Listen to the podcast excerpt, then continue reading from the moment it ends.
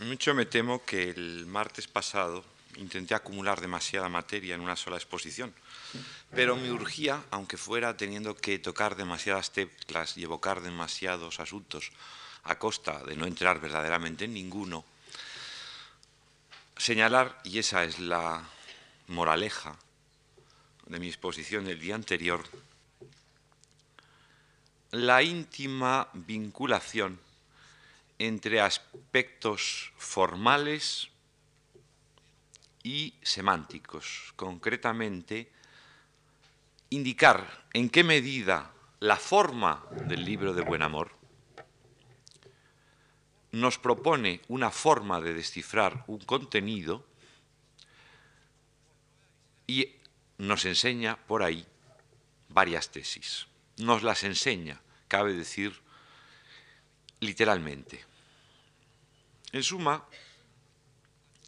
yo llamaba la atención sobre el hecho que se puede justificar prolijamente y que únicamente ilustraba con dos casos particularmente característicos, el momento en que habla el libro y nadie más que el libro, y sabemos que ese yo no puede corresponder ni al actor, ni al autor, ni a un personaje sin identificar, sino que es una forma distinta de primera persona, y la conversión de Juan Ruiz, sin que me dé explicación, en un personaje con nombre y circunstancias distintas, don Melón de la Huerta. Pues hoy daré alguna aclaración complementaria y añadiré otros ejemplos de esa disolución del yo en personajes que en cierto modo, cabría decir, ni siquiera nos han sido presentados. Ahora bien, el hecho de que se establezca a lo largo del libro, y diría que en términos más perentorios, a medida que la acción progresa, una diferencia entre el autor y los actores que toman la palabra, y que estos, de hecho, no sean uno, sino varios personajes, nos está encaminando a la pauta adecuada para descifrar el alcance eh, didáctico, o más bien el modo de comunicarnos la lección que Juan Ruiz se propone, sin más que atender a la forma. Si no habla el autor, o solo excepcionalmente toma la palabra, si nos muestra, como decía, nos enseña a unos personajes, esa conducta debe poder ser interpretada en términos positivos o negativos. No hay otra posibilidad, o ambiguos, de resolución, sin embargo, necesariamente unívoca, porque la ambigüedad es un grado previo, no una conclusión. Nos queda, por consiguiente, decidir si lo que los personajes nos muestran, nos enseñan, exponen ante nosotros, debe ser aceptado como positivo o rechazado con una perspectiva más exigente en términos negativos. Y la duda se resuelve fácilmente.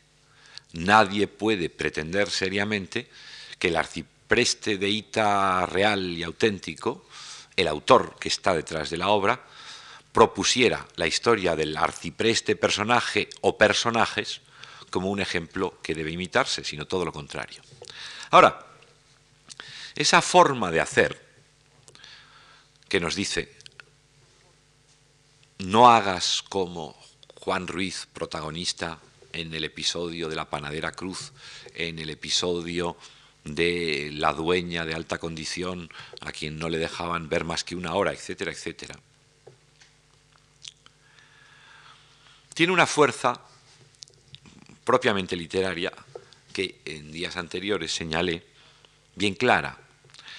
Es un modo de poesía cercano a la representación teatral. Son términos anacrónicos, representación y teatral, porque no existe nada realmente que corresponda a nuestro teatro moderno. Más exacto es decir, ejecución juglaresca. Pero cuando digo representación teatral, me refiero a una forma de exposición dramática, donde el autor, según la distinción convencional de los géneros, que se remonta a la Grecia antigua, no interviene directamente. Por consiguiente, la lección tiene que desprenderse necesariamente del obrar de los personajes. Y ahí la forma, el sentido y el modo de ejecución coinciden en un solo elemento. Unos son pistas, caminos hacia los otros. Es imprescindible tener en cuenta algunas otras pautas, sin embargo, que no están dadas tan inmediatamente, que suponen más bien la necesidad de adoptar una perspectiva histórica muy rigurosa para descifrar adecuadamente el modo de hacer del libro de buen amor. Habrán notado ustedes, quienes hayan seguido más de una de estas charlas, que mi punto de referencia continuo, el hilo que sigo, porque estructuralmente justifica la obra y por consiguiente tiene que ser también productivo en otros planos, a otros niveles, para descifrar, para entender otros aspectos no estrictamente formales, es la primera persona, el yo. Es el primer elemento con los que nos encontramos en el libro y allí donde van a parar todo lo que se dispersa en apariencia, en episodios, en digresiones, en eh, poemas líricos, en esos varios materiales que, como decía don Marcelino Menéndez Pelayo, hacen que el libro pueda descomponerse en tales y tales factores. Ahora bien, he hecho alguna advertencia a este propósito, la subrayo y la completo. La primera persona el yo de un escritor medieval, o más bien el yo de la escritura medieval, no se deja equiparar lisa y llanamente con el nuestro. Por ejemplo, y les doy un solo ejemplo, una sola cita, bien significativa y bien conocida, que no necesita más explicación que su presentación. El principio de la Divina Comedia, o de la comedia, como él seguramente pronunciaba, Dante nos sitúa en, en, uno de los nudos del poema con versos célebres. Nel mezzo del camin di nostra vita mi ritrovai per una, per una selva oscura, etc. No necesitamos más que esos dos versos en medio del camino de nuestra vida, me encontré en una selva oscura porque el camino derecho se había perdido, etc. Ahí hay una contradicción en nuestros términos, una contradicción lógica incluso, perfectamente resoluble, en cambio, en los de un escritor medieval, y no digamos ya dentro del vasto planteamiento de la comedia dantesca. Nuestra vida, un plural, Y a continuación, una primera persona del singular. Me encontré. Es decir, ese yo del personaje protagonista de la comedia tiene al mismo tiempo la concreción necesaria para poder decir me encontré, mi ritrovai, y la amplitud, la generalidad imprescindible para poder expresarse en primera persona, sí, pero ahora del plural, di nostra vita. Ese yo colectivo, ese yo que es más bien un nosotros, se presta en el poema de Juan Ruiz a los usos más inteligentes y efectivos. A veces no los que uno esperaría, sino todos los contrarios. Por dar una muestra, el poema empieza en la oración inicial eh, con esos acentos desolados, patéticos, de la tradición de la lamentación penitencial a que aludía, en primera persona, muy concreta. Tú, que a lo mejor me este forma de ayuda, a mí el tuat si preste, una forma muy precisa. Y sin embargo, en ese primer momento en que aparece el nombre del arcipreste, es cuando el yo de Juan Ruiz tiene la máxima generalidad, porque no está aludiendo a ninguna experiencia biográfica, vuelvo también enseguida sobre ello, sino justamente a una característica de la condición humana, a un estado de cosas que corresponde a cualquier otro. Lo dice el arcipreste en otros momentos, mas yo, como some, como otro pecador, Y ese yo, justamente, en lo que pudiera tener a los ojos de quien ha pasado por la experiencia romántica de singular, contra lo que uno de nosotros esperaría, si no tuviera otra experiencia, digo que la del romanticismo, ese yo no designa al individuo, sino también a la colectividad, a la generalidad del género humano, tanto es así que inmediatamente el valor individual, singular, se disuelve como otro pecador. Es decir, el punto de inflexión, en muchos casos significativo, del yo, es ser una instancia privilegiada de la humanidad. Y del mismo modo que al principio yo, el preste es poco más o menos que la condición humana, muy al final del poema, o en la segunda mitad del poema en particular, ya lo verán, luego les citaré un par de textos de la media docena que hay, es en cambio un retrato muy vivo, arcipreste, sí, del protagonista característico de la obra, pero disuelto a su vez en un plural. Cuando el arcipreste en la segunda mitad de la obra aparece, cuando ya se han perdido en realidad, se han dispersado los rasgos singulares, reaparece como arcipreste, sí, pero en plural, arciprestes. De suerte que se puede jugar de muy varias formas con esa primera persona en su valor colectivo, singular, contrastando además con nuestras previsiones. Existe, por otra parte, y en el libro de Buen Amor, hay que aprender a reconocerla, una primera persona que es el equivalente de nuestra tercera persona, en el sentido de que para nosotros la forma de narración habitual es en tercera persona.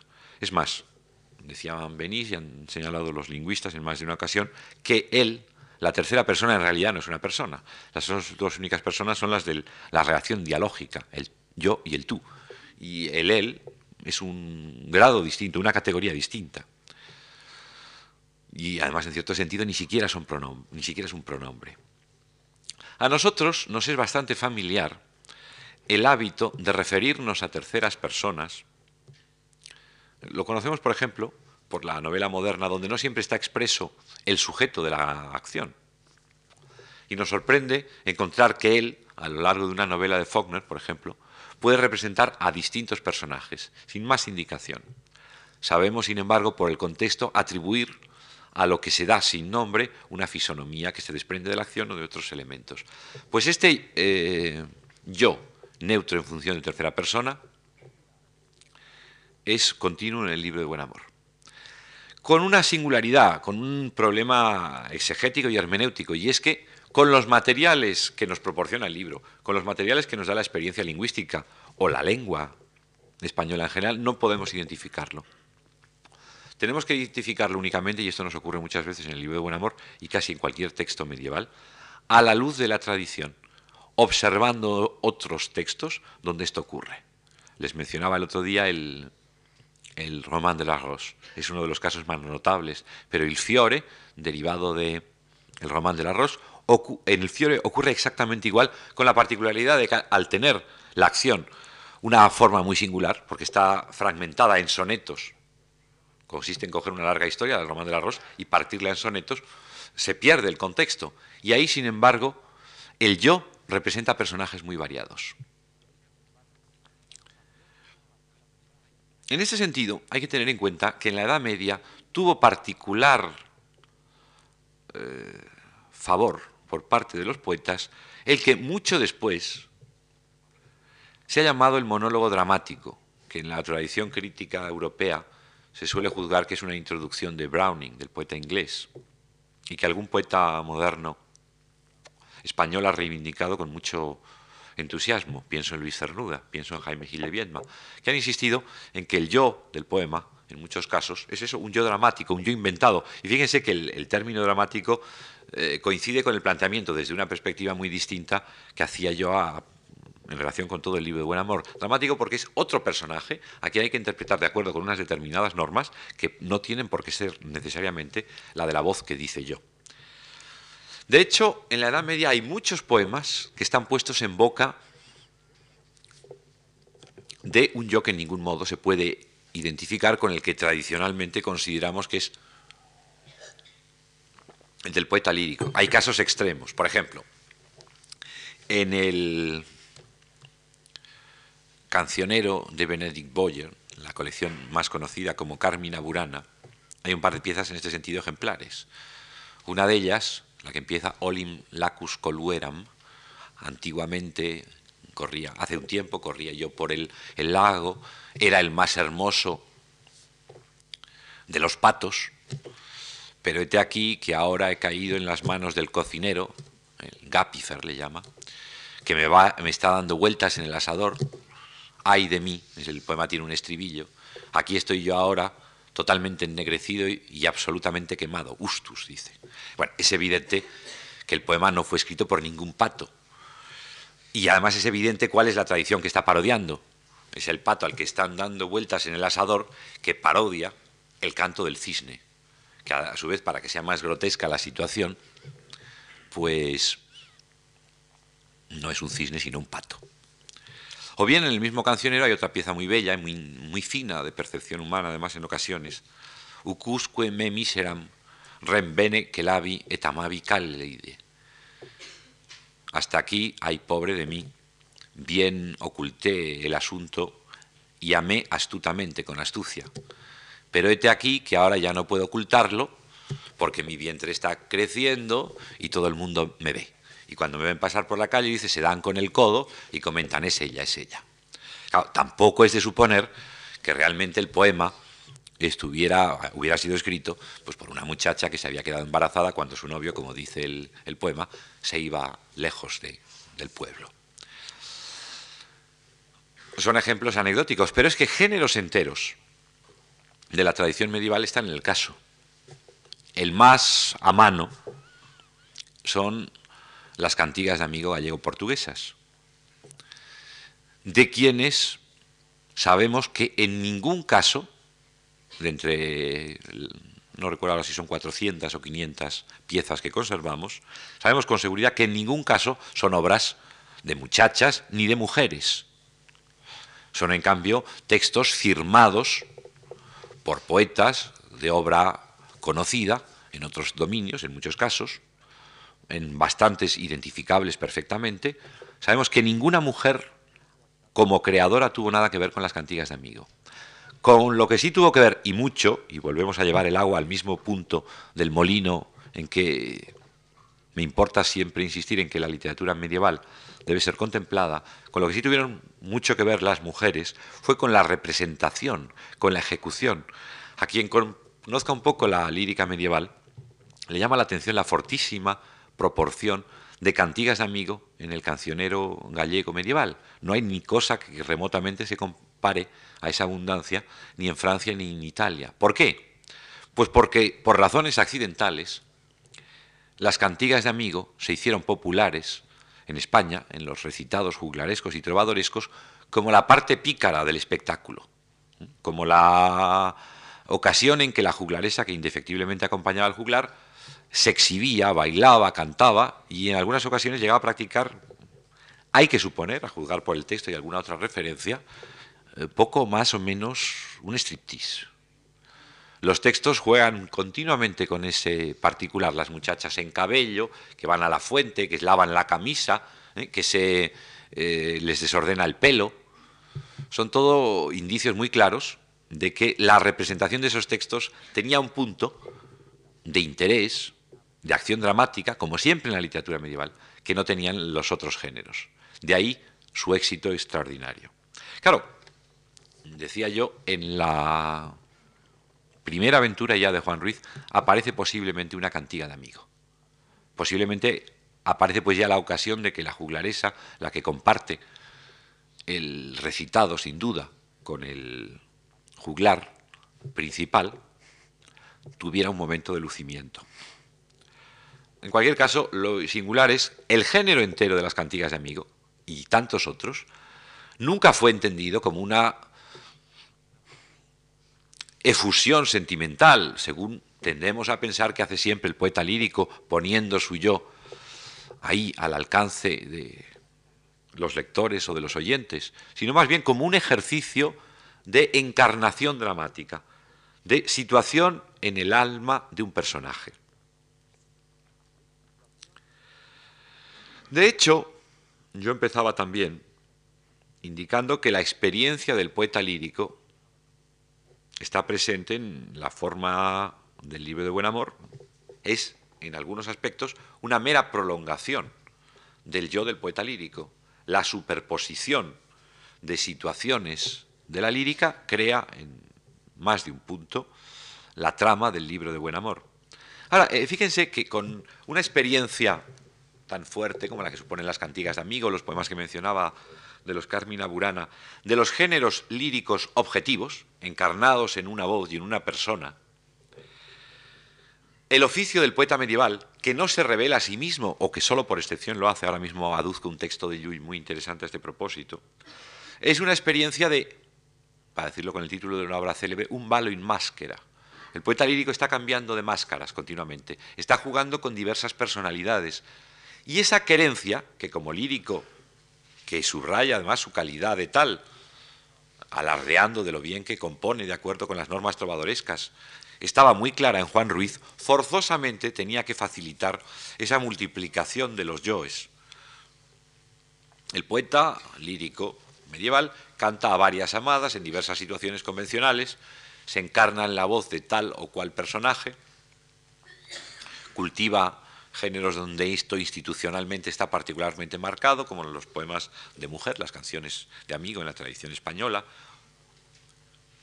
es por consiguiente un, simulador, un suplantador acostumbrado a tener muchas personalidades. Pienso que en la multiplicación de la primera persona, en el libro de Buen Amor, la experiencia del poeta lírico es fundamental. Pero además, el yo ficticio tiene muchas veces una clara función didáctica. Les leo un texto excelente a este propósito, porque en algunos aspectos es casi una definición, como pocas veces se encuentra, de la situación que estoy intentando esbozar. Dice Llull, al final de su libra de contemplación, lo siguiente. En diálogos en esta obra nos de ser y de ser viciosos. En muchos lugares de esta obra nos vanagloriamos o presumimos de ser virtuoso o de ser vicioso. Y esto lo hacemos a fin de que la obra ne sea mils afigurada. Como consecuencia de ello, esté mejor conjugada, trabada, construida.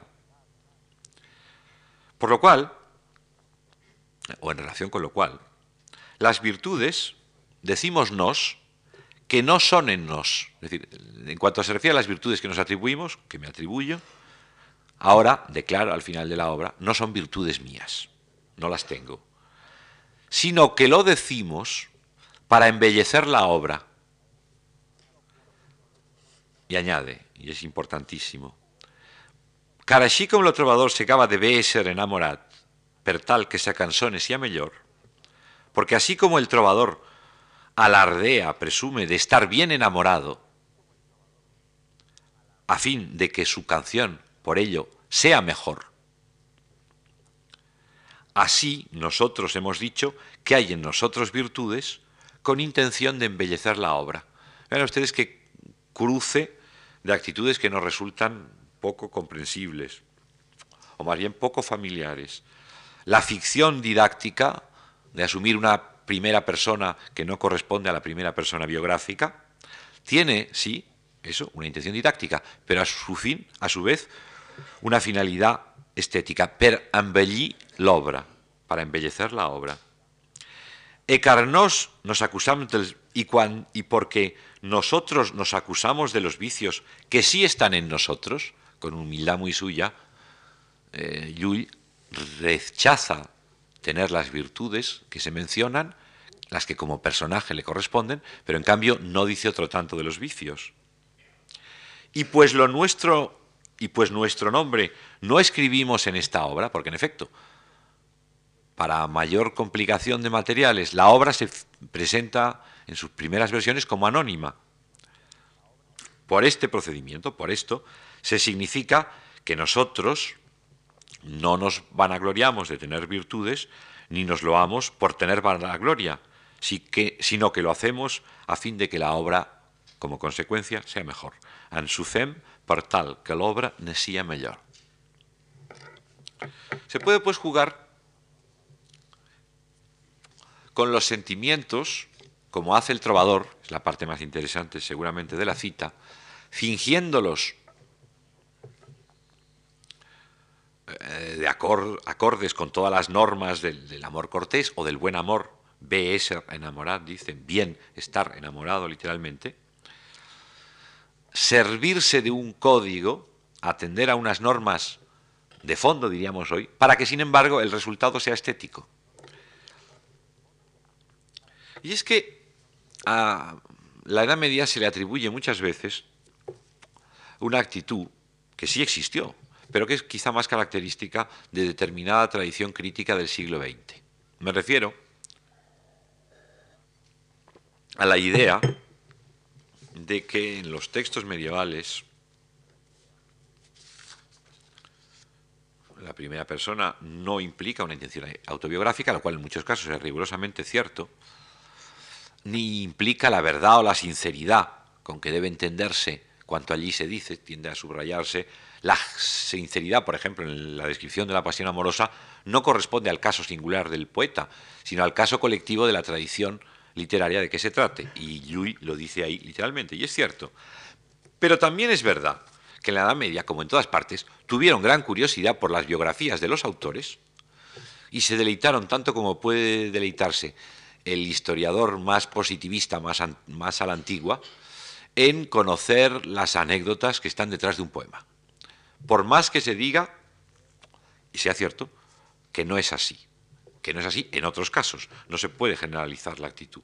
Podría definirles, podría aducir ejemplos de muy distintas procedencias. Recordaba yo aquí, creo que fue el primer día, las vidas y rasos de los trovadores provenzales, que en muchos casos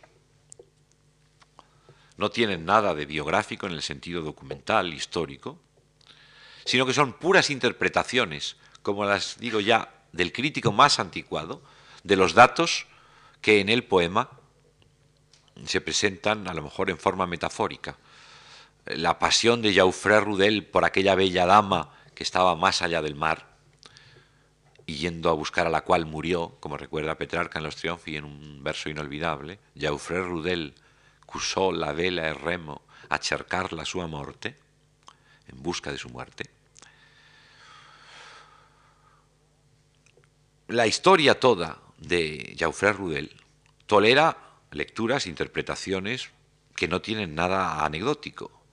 La distancia entre la dama y el poeta es más bien o es también la distancia constitutiva del amor cortés, donde hay un abismo infranqueable y una altura inaccesible entre el amante y la amada. puede ser muy bien toda la historia de Jaufré Rudel una ejemplificación de este amor imposible, que por definición es el cortés, porque hay siempre una categoría eh, infinitamente superior en la dama, por decisión, porque así lo quiere la tradición, y el trovador que la corteja. Ahora bien, los autores de las vidas no tuvieron en cuenta esta posible y muy verosímil interpretación, sino que materialmente hicieron a Jaufré Rudel, a Jaufré Rudel, príncipe de Blaya, enamorado de la bella dama de ultramar, hacia la cual peregrino.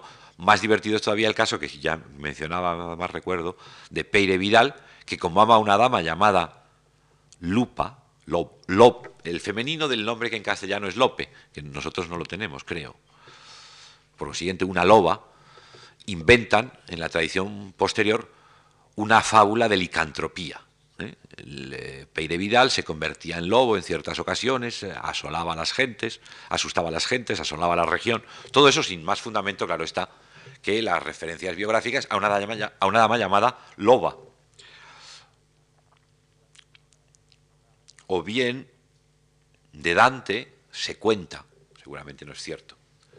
Entre otras cosas, no puede ser cierto de Florencia, porque Dante nunca volvió a Florencia. Saben ustedes que Dante firma Florentinus, non moribus. Florentino, pero no en costumbres, no en hábitos, no quería mucho a sus paisanos. Pero se contaba un siglo después, o en las novelas de Franco Sacchetti, que la gente, el pueblo, veía pasar a Dante por la calle con un cierto temor, diciendo, ese, ese es el que ha estado en el infierno. O bien hay un poema muy bello, los ejemplos son multiplicables ad infinitum. Hay un poema muy bello, espléndido poema de Galtero de Chatillon, el autor de Alexandre, del Alexandreis, y de una gran colección de poesía lírica que se cuenta entre lo más bello que produjo el siglo XII, que empieza con una reminiscencia del libro de Job. Versa es in luctum, quitara Valteri, ha caído en dolor, ha caído en llanto la cita de Valterio, de Galtero. Dice, no porque le hayan echado el clero, y aquí se plantea el problema que resumí, que, que cité al paso eh, en el libro de Buen Amor. ¿Qué quiere decir? No porque le hayan echado el clero. Quiere decir, no porque le hayan echado el clero, aunque sí le han echado, o no porque le hayan echado el clero, que no le han echado, da igual. Y cuenta cómo el mundo va a su fin, cómo la humanidad va a menos, en cambio, siguiendo tópicos milenaristas bien conocidos. Pero como eso empieza con una reminiscencia del libro de Job, la tradición quiso que eh, el poema lo hubiera escrito, la tradición, pero de, 50 años posterior a su muerte, si no anterior, que lo hubiera escrito Galteo de Chatillon cuando estaba muriendo de lepra. Y así ha sido porque algunos copistas medievales tuvieron la idea de añadir una referencia en este sentido, y así ha sido interpretado el poema durante mucho tiempo, hasta que se ha podido comprobar, tuve yo ocasión de ello hace 10 años o así, que todo lo que ahí se dice sobre el declinar de los tiempos y el morir eh, más eh, de la humanidad no es más que una adaptación de una homilía de el pseudo San Juan Crisóstomo y que por consiguiente no puede ahí interpretarse como la visión desolada de quien está muriendo, cosa por el estilo. Pero es que además, en versiones aún ligeramente posteriores, ya no solo se cuenta que murió de lepra, todo porque hay una reminiscencia del libro de Job al principio, sino que se dice más cómo contrajo la lepra. La lepra se contraía, según una versión, la transmitían las mujeres sin quedar ellas contaminadas de la enfermedad. Y ahí se cuenta con todo lujo de pormenores cómo murió eh, castigado por la lepra por su vida disoluta Galtero de Chatillon. Y tantos más. Hasta llegar, si quieren, al que creo que es mi obligación, porque supongo que a ustedes les interesa, tratar. Al ejemplo que vale la pena que saque a colación, porque digo, es obligado que es el caso de la prisión de Juan Ruiz, la cárcel famosa que se evoca con seguridad solo en las estrofas iniciales, las de la oración del lamento penitencial. Porque es el caso, y como ven ustedes, entra perfectamente dentro de lo que es normal y corriente, que el manuscrito de Salamanca, que fue copiado según todas las probabilidades, pero quizá no con tanta certeza como, alguna vez se afirma, por un colegial, en el sentido de alumno de un colegio de Salamanca, llamado Alfonso de Paradinas, al final de la obra, después del explicit del propio autor, añade una postilla en prosa y claramente además ajena al libro, como lo son los epígrafes que interrumpen la lectura de la obra tan importunamente, que también son de la misma mano de Paradinas, diciendo, este es el libro del arcipreste de Ita, el cual compuso seyendo preso por mandado de don Gil, del arzobispo don Gil. Y ahí tenemos el seyendo preso que concierta con la oración inicial. Ahora bien, cuando uno lee más despacio esa decena de coplas del principio, se encuentra con que las cuitas que afligen a la voz que las enuncia, por un lado, carecen de toda precisión. Son lamentos generales, saca a mí, coitado, de esta mala presión. Y presión no quiere decir necesariamente, ni mucho menos cárcel. Quiere decir situación de opresión, de prémere. Sácame de esta seria, de esta presión mezquina. Dam tu misericordia, tira de mí tu saña. Mesías, tú me salva, sin culpa y sin pena. Y cuando parece que son algo más precisas, Señor, tú sei conmigo, guárdame de traidores, etc. Y poco más en cuanto a concreción que esto. Nos encontramos con que coinciden puntualmente, según les decía, con la tradición de los lamentos penitenciales, a partir del texto que inaugura la traducción, que son los sinónima de San Isidoro, que se han llamado sinónimas por su veste, por su faz estilística, porque está hecha por el procedimiento de la repetición, de la reiteración de palabras, estructuras y secuencias, del mismo modo que son el dominio de toda forma paralelística estas estrofas iniciales de Juan Ruiz. Pero que en cuanto al contenido, los sinónima son más bien eso, lo que dice el subtítulo, sive de lamentazione anima e peccatricis. Una lamentación universal del alma pecadora y que, como decía en la tradición mozárabe, tuvieron mucha repercusión, tuvieron un cierto número de imitaciones que dada la pobreza literaria de aquellos siglos es más que notable, y que además a su vez han planteado los mismos problemas en algunas ocasiones que plantea la, cárcel de Juan Ruiz, porque quienes mejor estudiaron y editaron estos poemas, que fueron los filólogos alemanes, editores de los Monumenta Germania Histórica, no identificaron la tradición. Y cada vez que en esos poemas se habla de estar encerrado en una cárcel, dice, claro, es un cristiano que está preso, cautivo, de los musulmanes. Y realmente no hay tal.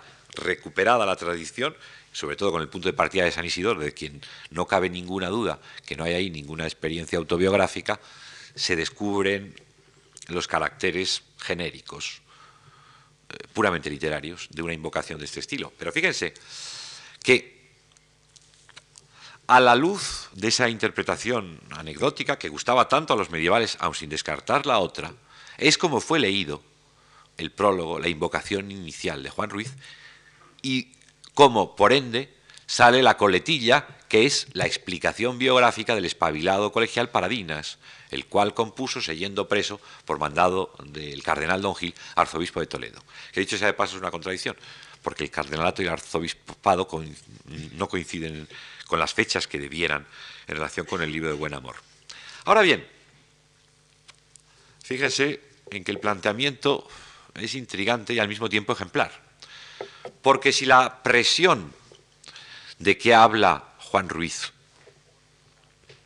en el prólogo es, como creo, una cárcel alegórica, no es dudoso que hombres que estaban muy próximos a él la entendieron como prisión real, como prisión de carne y hueso, de cal y canto, perdón, según la expresión consagrada. Si por el contrario era una prisión real, una prisión justificada por una u otra razones, pero que en cualquier caso Juan Ruiz sufrió en carne viva, sin embargo, Juan Ruiz se situó en una tesitura que permitía interpretarla en términos muchos más generales, desbordando la experiencia individual.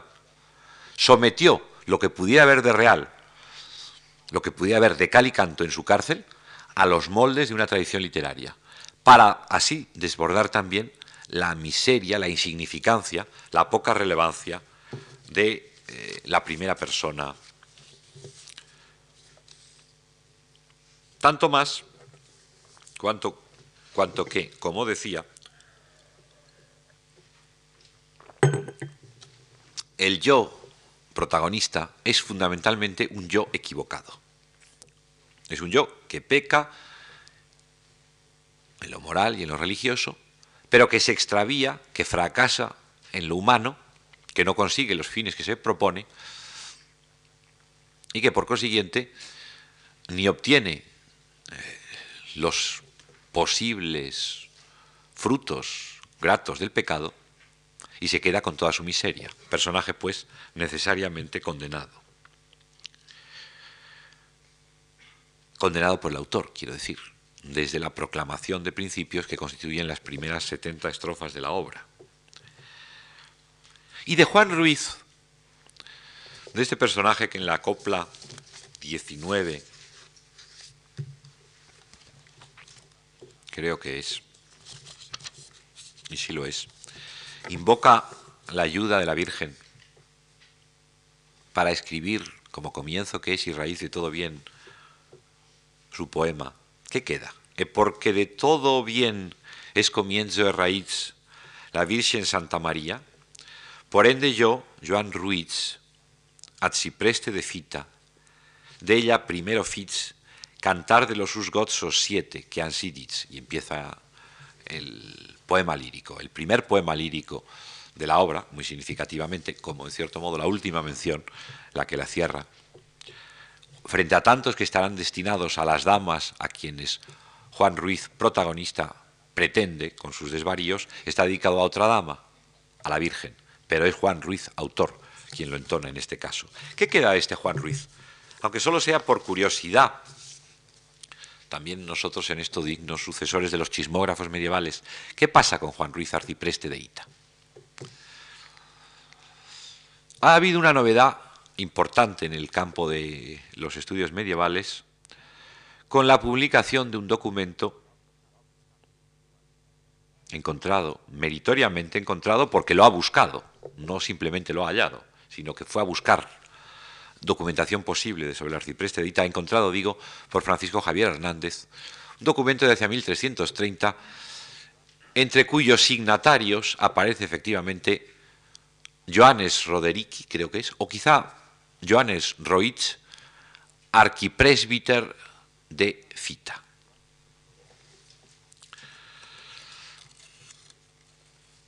Simultáneamente, un estudioso del derecho canónico, Kelly, no un hispanista siquiera, un estudioso del derecho canónico en la Edad Media, ha mostrado, creo que con evidencia para muchos casos, que la fecha tradicionalmente asignada a Juan Ruiz, vuelvo inmediatamente sobre ello, por lo menos para ciertos pasajes del libro, tiene que retrasarse unos 50 años, porque en el libro de Buen Amor se citan ciertos textos legales que son inimaginables hacia 1330, que es una de las fechas que aparecen en los manuscritos, como de redacción de la obra, o hacia 1343, que es la otra. Más bien, algunos pasajes parece, según Kelly, y creo que en algunos casos tiene razón, que no pueden ponerse antes de 1380. No me plantea a mí esto ningún problema. Creo que Juan Ruiz es un autor de la primera mitad del siglo XIV, efectivamente decía 1330, 1340. No se trata de que tengamos dos redacciones de su libro, como tantas veces se ha, apuntado. No es así, tenemos una sola y en un pésimo estado. Es decir, no podemos remontarnos más que a un arquetipo de una única versión y ya muy deturpado. Y lo que tenga una fecha posterior tendrá que atribuirse a contaminación o a añadidos. En el caso de la cantiga de los clérigos de Talavera, que cierra la obra y que es uno de los pasajes más divertidos y jocosos del buen amor, eh, la convicción me parece casi cierta. Y hasta a veces dan ganas de ponerle incluso un nombre al autor, teniendo en cuenta que se trata de los clérigos de Talavera y teniendo en cuenta que un célebre arcipreste de Talavera, a quien también enseguida volveré a mencionar, fue uno de los más devotos Juan Ruicianos de su tiempo. Ahora, la posibilidad de que Kelly, sin pensar en contaminación, sino creyendo los textos originarios, ponga el libro de buen amor 50 años después de lo que tradicionalmente se admitía, quiere decir una cosa, y es que Juan Ruiz está ciego, quiere estar ciego, a la realidad anecdótica fechable. El libro de un amor respira realidad concreta. Pocos textos, quizá ninguno en la Castilla medieval, nos sugiere tan vivamente los modos de comportamiento, las conductas, las costumbres de la sociedad de la época. Pero esa realidad, que desde luego es concreta, no es, sin embargo, pasajera, transitoria, porque en cambio no hay en el libro de Buen Amor, o nadie ha sabido encontrarlo, yo desde luego no, un pasaje que se nos imponga claramente como una referencia de actualidad, una referencia a la política monetaria de Alfonso XI, que alguna vez se ha querido ver, pero que no está, no la hay. Una alusión a las modas indumentarias que permita decir, como en La razón de amor, cabello corto sobre la oreja. Bueno, pues cuando está de moda cortarse el pelo por encima de la oreja y, que no, y no que, que el pelo cubra la oreja, pues hacia 1250 y pico, luego la razón de amor ha de ser posterior. Una alusión a personajes de la época, ese Gil de Albornoz que menciona en cambio el copista Paladinas en esa postilla final, o que se evoca en la cantiga de los clérigos de Talavera, que ya casi por eso podría ser descartada como apócrifa, como no perteneciente a Juan Ruiz, aunque muy fiel a su espíritu. De eso no hay ninguna referencia. Es un poema, es un texto que, insisto, realidad concreta sí. Concreta pero también genérica. Actualidad fichable en ningún caso. Y este aquí que nos aparece en un documento de hacia 1330, relativo a unos pleitos entre el clero de Madrid y eh, el arzobispado de Toledo, pleitos sin importancia a nuestro propósito, se trataba como siempre de defender ciertas preeminencias del cabildo que el arzobispo quería retirar. Aparece Juan Ruiz. No quiero quitarle ningún mérito, insisto, al hallazgo del profesor Hernández, entre otras cosas por eso, porque es un hallazgo buscado, provocado. Ha examinado una cantidad ingente de documentación y de pronto ha aparecido este Johannes Roderick y Orroitz, arquipresbiter de Fita. Pero yo no estoy seguro de que podamos aceptar a ojos ciegas, ni mucho menos, que ahí se habla verdaderamente de Juan Ruiz, arcipreste de Ita, porque el texto no es un documento original, es una copia. Como tantos documentos, no se conserva el pergamino, el diploma original, sino que ha sido pasado a un libro registro, por decirlo así. Pero ese libro registro, a, su vez,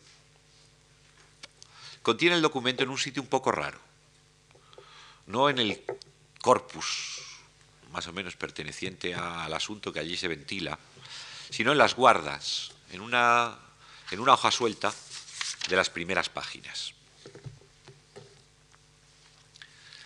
Y por otra parte, allí se menciona otro arcipreste Ruiz. En suma, que no siendo el documento original, siempre cabe la posibilidad de que alguien, copiando el manuscrito por una o por otra razón, haya introducido en una lista de clérigos que firman el documento, que pertenecen a, la región de Ita, de Madrid, de Toledo, de, de Segovia, de, los lugares donde efectivamente tanto se trata en el libro de Buen Amor, haya introducido ahí la mención del arcipreste de Ita, que en aquel momento, cuando esto se pudo hacer, en cualquier caso la copia aparece de principios del siglo XV, gozaba de una extraordinaria popularidad, como testifican desde las anotaciones de Paradinas a la copia, a la fecha en que fueron copiados sus manuscritos, varias, alusiones que hay en el Cancionero de Baena o la obra toda del arcipreste de Talavera, que se llama así Arcipreste de Talavera, y no de otra forma, esto también se podría explicar en relación con el tema de la primera persona, como homenaje a Juan Ruiz. Yo no quiero pasarme de cauto, insisto, pero tenemos experiencia de un cierto número de casos en que la literatura se filtra en la vida, incluso en los documentos. Por ejemplo, a principios del siglo XIII, para autorizar ciertas preeminencias que corresponden a la iglesia de Santa Eugenia de Cordovilla, pues se falsificaron varios documentos, donde se aseguraba que aquellas tierras en disputa habían sido donadas a el monasterio Santa Eugenia de Cordovilla por Rodrigo Díaz de Vivar, por el campeador. Como aparecen suscribiendo el documento falsificado, Álvar Fáñez y todos los personajes del Cantar del Cid, auténticos o ficticios. Con lo cual, claramente aquello hoy sabemos que es un apócrifo, si no tuviéramos otros elementos. Cuando uno intenta averiguar un poco la historia de este apócrifo, con lo que se encuentra es que efectivamente había un miotzit en el siglo XII, que no era Rodrigo Díaz de Vivar, que hizo una donación a Cordovilla. Eh, puesto a, tener como patrono de la casa un miotzit, pues más valía que fuera el miotzit célebre, Rodrigo Díaz de Vivar. Y puestos ya a sacar al héroe, sacar a todos los demás protagonistas del cantar. Y así, a partir de la poesía, se forja un documento.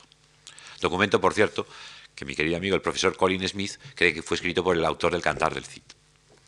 Lo cual realmente no tiene defensa, se coja por donde se coja. La infiltración de la vida, de la literatura en la vida y en los documentos, está pues documentada bien cerca. Hay otros ejemplos.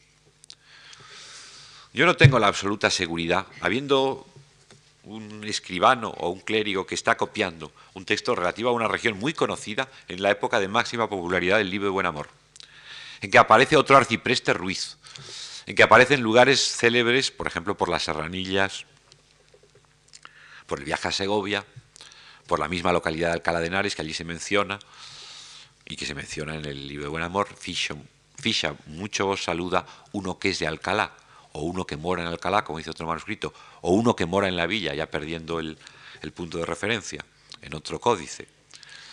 Apareciendo ese arcipreste Ruiz, apareciendo en los lugares conocidos por el libro. ¿Cómo sabemos que el copista, en ese momento de, de triunfo del libro de Buen Amor, no sufrió la tentación de colocar allí a un Juan Ruiz que no venía sino de la literatura. ¿Hubiera existido o no hubiera existido? Porque esa es otra cuestión. Yo me sospecho que sí, que es Juan Ruiz Arcipreste de Ita, el que allá aparece, el real y el histórico. Pero nos mantenemos todavía en una situación de inseguridad, al menos por lo que se refiere a mí. Yo no, no pondría la mano en el fuego. Conocemos demasiadas supercherías medievales, en este y en otros sentidos parecidos, para tomar una decisión definitiva. Y además, arcipreste de Ita, sí, pues puede existir Juan Ruiz, arcipreste de Ita. Nunca está documentado un personaje con este nombre, salvo en este documento que acabo de mencionar, en el descubierto por el profesor Hernández. Cuando nos aparecen otros arciprestes, en 1351 un tal Pedro Gil o cosa por el estilo, en otro momento el arcipreste de Ita fue nada más y nada menos que el arzobispo Gil de Albornoz, a quien le correspondió el, el arzobispado. También ha habido otra identificación recientemente del protagonista de nuestro libro con un cierto Juan Rodríguez, que tiene una historia muy vinculada al cardenal Albornoz, pero ya se ha mostrado debidamente que no hay ninguna posibilidad de confundirlos, de hecho. Juan Ruiz, arcipreste de Ita, parece un nombre muy preciso, con una titulación eclesiástica correcta y no sospechosa. Y también ahí incluso caben dudas. Fíjense, sin ir más lejos, en que el libro de Buen Amor es la primera aparición que se pueda ya considerar como tal, de lo que luego será el esquema del mito de Don Juan. El personaje, el incansable conquistador de o que desearía ser conquistador de mujeres un episodio tras otro episodio. No es azar que se llame también Juan, posiblemente. Juan Ruiz es un nombre que puede tener una generalidad, se puede admitir como Pedro Pérez, Juan Ruiz, como una designación imprecisa, como la aparición de un nombre vulgar. Tampoco lo creo, pero no podemos rechazar esta posibilidad. Y en cuanto a lo que se refiere al carácter de arcipreste y arcipreste de Ita, y a los rasgos del libro, les voy a dar solo un ejemplo. Voy a, mejor dicho, voy a tomar solo un punto de referencia. Nos encontramos ante la obra de un famoso coplero, arcipreste, un español de la primera mitad del siglo XIV, todo lo indica, insisto, a quien solo podemos identificar por la región donde actúa, por el lugar donde se mueve por el lugar donde tiene su beneficio, mejor dicho. Esos son los datos que tenemos. Sigamos con otros. En su obra, que es una especie de cancionero amoroso, misceláneo, Importa mucho, lo dice él, considerar la intención del autor antes de reprocharle ninguna locura, hacerle reo de ninguna incorrecta interpretación. Incluso cuando el poeta no trata de amor, pero siempre manteniendo la primera persona y manteniendo ese tono adecuadamente personal, aunque se pueda disolver en otros dominios a veces, si hubiera que destacar algunas de sus piezas, pues llamaría la atención, por ejemplo, la oración que dirige a Dios para pedir su misericordia, como sabe, para que lo saque de la desventura en que yace, sin saber por qué, acusado falsamente. Cuando se trata de justificar su amor, la legitimidad de la pasión amorosa o erótica que lo mueve, por qué vivimos por y para las mujeres, nuestro arcipreste se escuda en Aristóteles, más o menos al arrimo del Aristóteles heterodoxo que mencionaba el día anterior. Por mucho que nuestro arcipreste busque a las damas, siempre ha tenido con ellas mala aventura. Estoy resumiendo algunos rasgos. Pese a pasarse la vida a caza de las damas, nunca ha podido catarlas.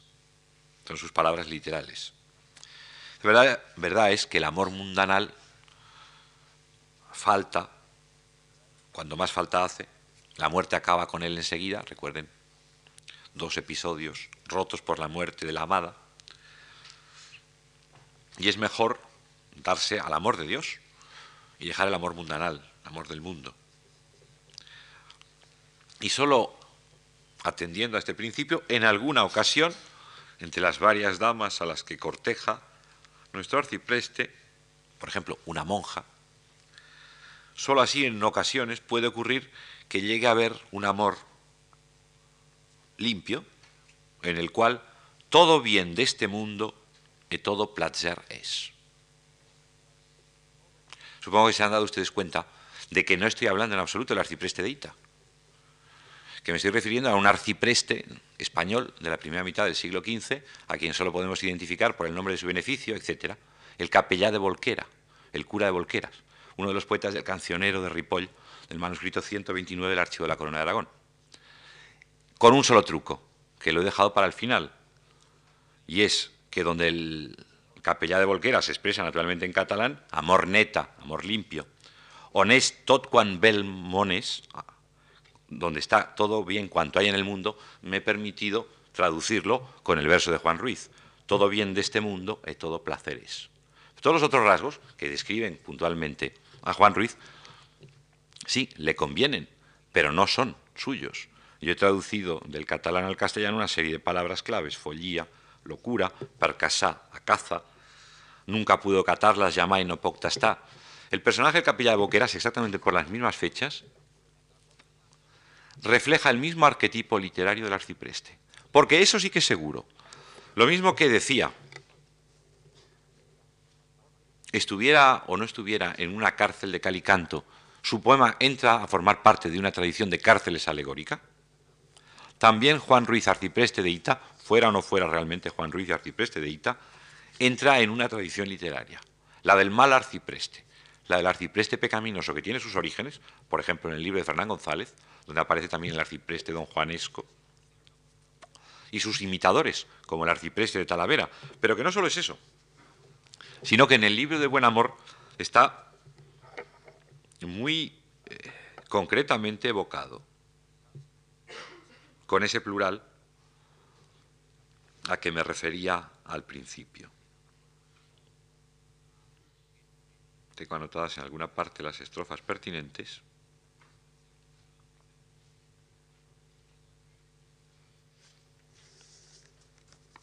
Por ejemplo, ya, ya he encontrado la famosa referencia. En la copla 1069, que son además las últimas menciones del arcipreste, de los arciprestes a lo largo de la obra, son coplas justamente de la segunda mitad, donde decía ya la, la persona de Juan Ruiz se disuelve más notoriamente en la generalidad. En la copla 1069, por caso,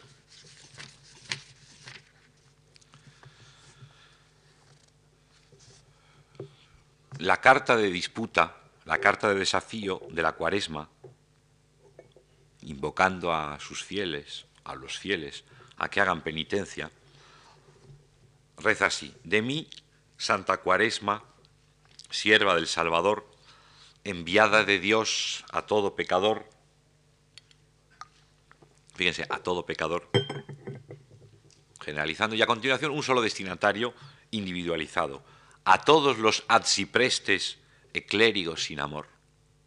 Juan Ruiz, que va a asistir en el segundo plano a todo el desarrollo del combate entre don Carnal y doña Cuaresma, al triunfo del amor, se desvanece aquí. Se convierte en uno más, pero no está elegido casualmente que los únicos a quienes se menciona verbatim sean los arciprestes y clérigos sin amor, aquí se nos ha hecho un personaje plural más, uno entre tantos. En la copla 1245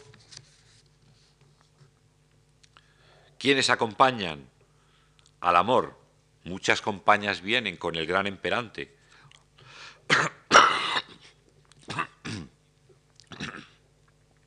Atsiprestes e dueñas. Estos vienen delante. También se les individualiza a ellos y se les pone por delante. Pero se les generaliza. Luego el mundo todo, y cuantos vos dice ante. Sí, solo se menciona expresamente a los arciprestes, a Juan Ruiz, a los Juan Ruices. De nuevo se, se pierde toda singularidad a favor de una perspectiva más amplia. En la copla 1283, ya que no encontraba las referencias ahora se las voy a leer. El segundo diablo remétse los abades, adciprestes e dueñas fablan sus poridades. De hecho, el arcipreste de Ita y los arciprestes en general solo son un poquito más concretas que todo pecador. O el clérigo que aparece al final en lo que es claramente, digo, un apéndice ya no perteneciente, porque la fecha lo hace casi imposible, a no ser que se hayan adoptado unas cuantas estrofas. En la cantiga de los clérigos de Talavera aparece un arcipreste que traía el mandado, el que todos cumplieron, dice, con que de más con que de grado, más a disgusto que gustosamente, que es el que lleva digo, las cartas de excomunión contra los clérigos que tengan barraganas, que clérigo ni casado de toda Talavera, que no tuviese manceba, casada ni soltera. Pero es que claro, ahora estamos ya en los terrenos familiares del arcipreste de Talavera. Así pues, debo acabar. Así pues, yo, Juan Ruiz, para empezar, nos remite a una interpretación de la primera persona mucho más amplia de la que habitualmente frecuentamos. Además, y no es cuestión de entrar en ello, desde luego, de casar con una libertad formal que muchas veces es envidiable. Piensen ustedes, sin salir de los juegos de primera, segunda y tercera persona, que hoy nos parece una gran novedad la narrativa en segunda persona, que sobre todo se generaliza en ciertos autores de vanguardia a través de Faulkner, a través de Michel Vitor y que en España practican un Juan Goitisolo. Pero el, el romancero sabe contar y cuenta muchas veces las cosas en segunda persona. Álora, la bien cercada, tú que estás a par del río, cercóte el adelantado una mañana en domingo, etc. Esa es la narrativa en segunda persona mucho más rico, es mucho más vario y por consiguiente requiere mucha más atención, mucho más contexto histórico. El empleo de los materiales formales en la Edad Media, esta sería la conclusión que sacaríamos a propósito del yo, de nuestro rápido viaje a través de ciertas versiones del yo, de lo que es modernamente. Y en, cuanto a Juan Ruiz Atzipreste de Fita, también, como en tantos otros momentos, hay ocasiones, hay posibilidades de entenderlo en uno o en otro sentido, sin querer hacer norma de ninguna de ellas. Y, sobre todo, y con ello concluyo, y es quizá la, la lección que si alguna puede sacarse, quizá convenga derivar de mis intervenciones sobre el libro de Buen Amor, no se deja entender por sí mismo. No nos basta el texto. Frente a las muy varias afirmaciones de los críticos modernos o de los críticos a secas que aseguran que el texto es autosuficiente, que la obra en sí se basta a sí misma, que no se necesita más que la propia escritura para hacer justicia a la escritura. Quienes no somos críticos, los historiadores, defendemos, y creo que con buenas razones, que el texto ni siquiera llega a tener sentido si no lo vemos siempre a la luz del contexto, a la luz de la tradición, en definitiva, a la luz de la historia. Muchas gracias.